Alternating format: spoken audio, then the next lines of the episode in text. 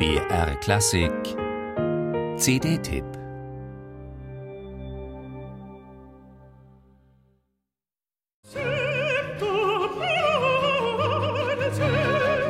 London 1712.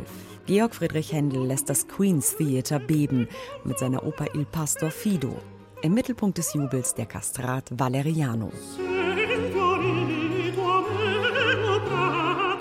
Ein Jahr zuvor am selben Ort, Händels erste Londoner Oper Rinaldo wird ein Hit. Im Fokus der Kastrat Nicolini.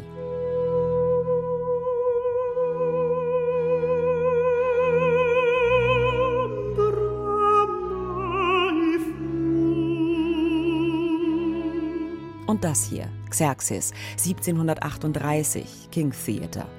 Der Soprankastrat Caffarelli singt zum ersten Mal jenes berührende Stück über den Schatten eines Platanenbaums, das seither jeder irgendwie im Herzen trägt, im Opernhaus, in der Fernsehwerbung oder bei Hochzeiten und Beerdigungen. Georg Friedrich Händels fantastisch melodiöse und exorbitant virtuose Arien waren schon immer das Fundament, auf dem seine Opernerfolge basierten. Und die Bühnenstars des Barock, die Kastraten wie Nicolini und Carestini, waren der Garant dafür, dass die Stücke beim Publikum einschlugen wie eine Bombe.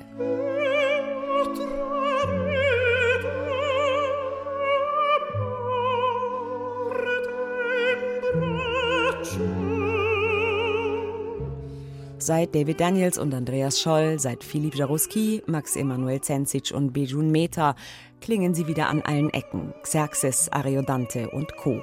Und jeder Countertenor, so sieht es aus, muss sich zeigen, sich beweisen in der Öffentlichkeit mit seinem Händel-Album. Noch eins, fragt man sich manchmal im ersten Impuls.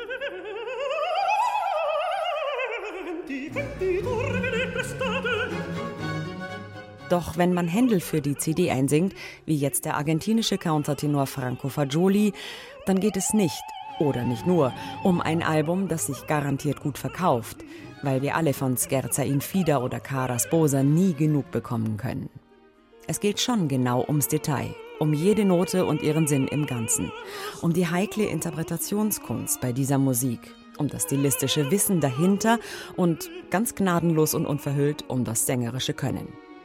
Händels endlose Legatobögen und vor allem seine Koloraturen und die dazu nötigen improvisierten Verzierungen sind und bleiben halsbrecherisch schwer.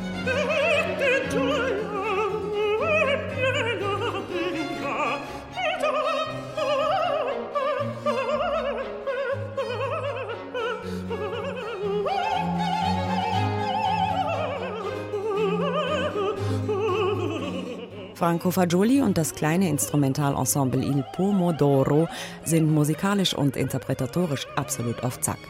Fagioli hat sich aus Händels Övre die zwölf Arien herausgepickt, die ihm persönlich am meisten bedeuten. Hits sind dabei, aber auch unbekanntere Stücke aus Partenope, Oreste und Imeneo.